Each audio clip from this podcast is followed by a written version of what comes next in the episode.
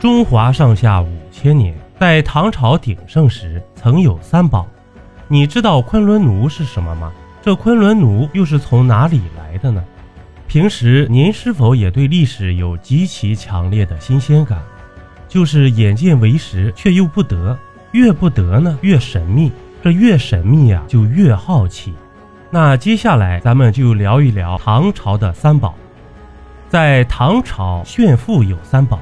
新罗币、菩萨蛮、昆仑奴，这新罗币指的是从新罗进贡过来的婢女，他们的主要任务呢是给大老爷们当使唤丫头，端茶倒水、铺床叠被什么的。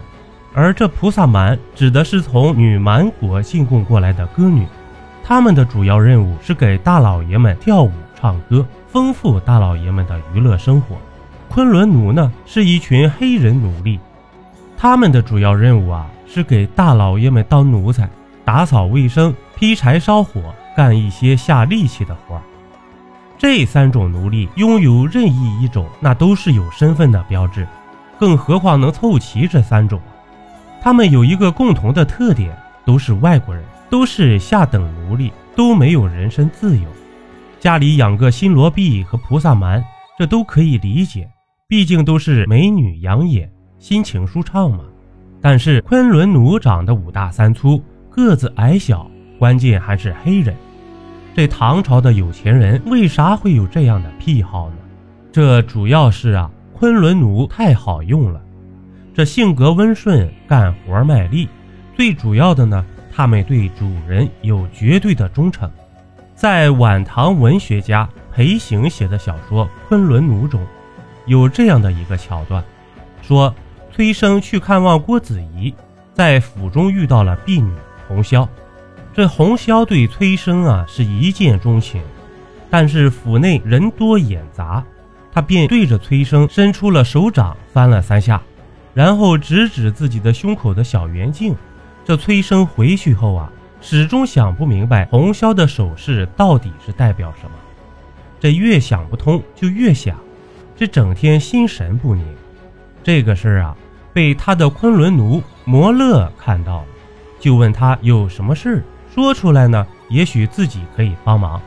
这崔生就把红绡给自己比的手势给摩勒看。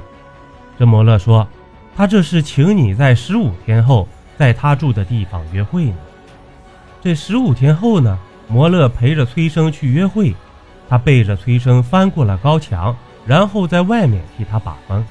还徒手干掉了一只乱叫的狼狗，之后又背着崔生和红绡回去了。这红绡在崔生家里生活了两年，最终还是被人给发现了。郭子仪府上的人派出五十名甲士来捉拿摩勒，但是摩勒翻墙逃走了。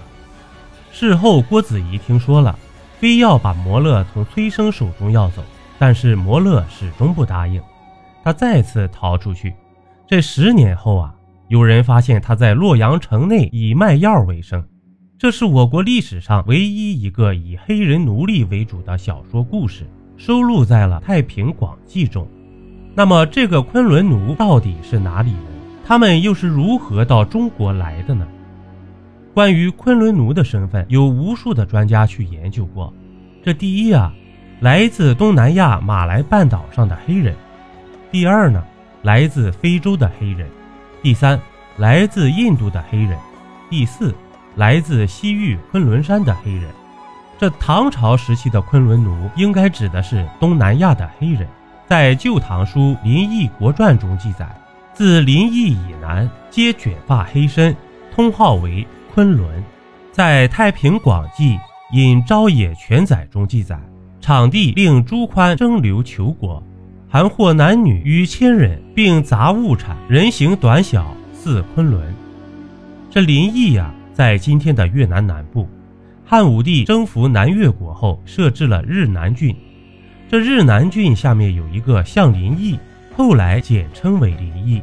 这个地方的人是詹族人，属于波利尼西亚人种，皮肤为黑色，头发呈卷发。在隋书中描写他们为深目高鼻。发全色黑，这些人身材矮小，普遍在一点三米到一点五米之间，头发是卷的，肤色是黑的，身材比较健硕，能干力气活。当时东南亚一带还是未开化地带，这些黑人们过着原始的生活，有的用兽皮裹一下，有的干脆就不穿衣服了。在《三国志》中也有类似的记载：日南郡男女衣不蔽体，不以为羞。这综合史料的记载，东南亚黑人是最符合昆仑奴的特征。那么当时会不会有非洲黑人和印度黑人被带到了大唐呢？在大唐盛世时，长安是一个真正的国际大都市，城内云集了各种外国人，尤其是西方人。大唐称之为胡人。当时西方的奴隶贸易盛行，一些阿拉伯商人把非洲黑人贩卖到大唐也是很有可能的。虽然同样是黑人。但是大唐的非洲黑人不叫昆仑奴，而叫僧之奴。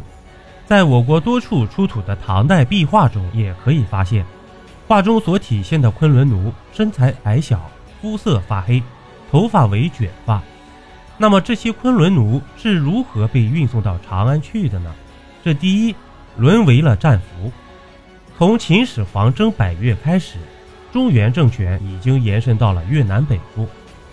汉武帝平定了南越国之后，在那里设置了九个郡，其中交趾、九真、日南三郡在今天的越南北部和中南部。这里远离中央政权，与中原文化不同，因此经常发生叛乱。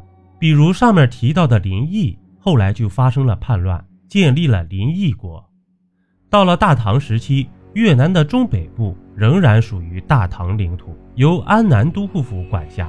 山高皇帝远，也是经常叛乱。在战争中被俘的一些黑人就被运送到了长安。这第二啊，就是主动进贡。对于这些臣服在大唐国威之下的小国，不是一句“我认你当大哥”就完了。大唐盛世，这好东西简直太多了。这昆仑奴，大唐没有。只有东南亚有，而且很抢手，因此东南亚的一些小国也会主动给大唐进贡昆仑奴。第三，奴隶贸易。这宋代周去飞在《岭外代答》中记载，西南海上有昆仑曾七国，海岛多野人，身如黑漆，卷发，又以食而擒之，动以千万，卖为番奴，一次就能捕获成千上万人。这些人卖到长安城，一个能获得三两黄金。其实，对于这些东南亚黑人来说，到大唐当昆仑奴反而是他们最好的出路，因为在他们当地过的是食不果腹、衣不蔽体的野人生活，而一步跨入了文明社会。这也是为什么昆仑奴会对主人忠心耿耿。这些昆仑奴一般不会娶妻生子。也没有哪个女人会嫁给他们。在唐末战乱的时候，这些昆仑奴被编入了军队。唐末以后，社会动荡，谁还有心思去养昆仑奴啊？也只有在歌舞升平的日子里了。投月票新活动，亲爱的粉丝们，喜马拉雅又出新活动，耽误您各位一两分钟。在主播专辑页面右上角有投月票字样。还麻烦您各位帮主播点点月票，感谢您的喜爱和支持。